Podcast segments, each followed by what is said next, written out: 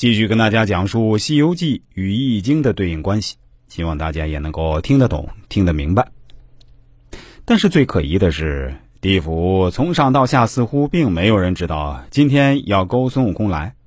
可惜勾他来的那两个鬼差，在城门口就被孙悟空一棍子打成肉酱，死无对证了。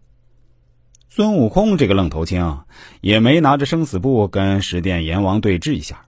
其实生死簿上他并不在猴子这一类目里，而是在魂字这一本上，说明他并不属于猴子这一物种，属于魂这一物种。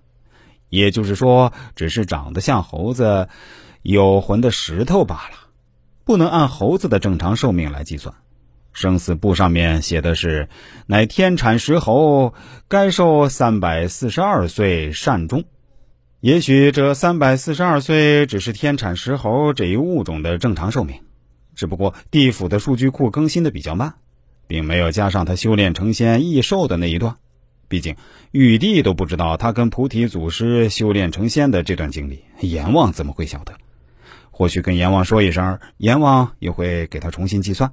再加上一些，但这孙悟空只是凭着一时气恼，抓起笔来削了生死簿上自己和所有猴子的寿数之后，一路棒打出地府，回花果山了。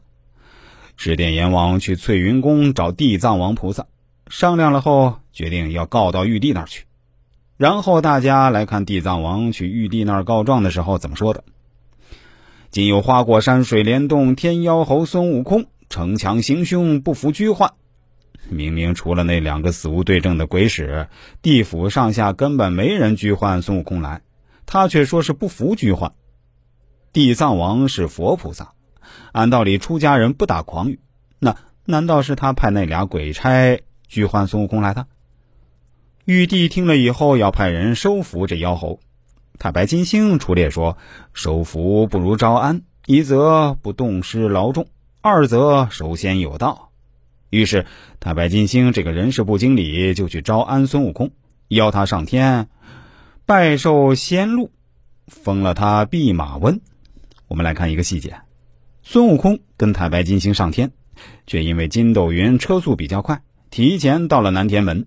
结果看门的众天丁挡着不让进，太白金星赶上来，孙悟空耍脾气说：“既然请老孙上来，又不让进，是什么道理？”老子不进去了。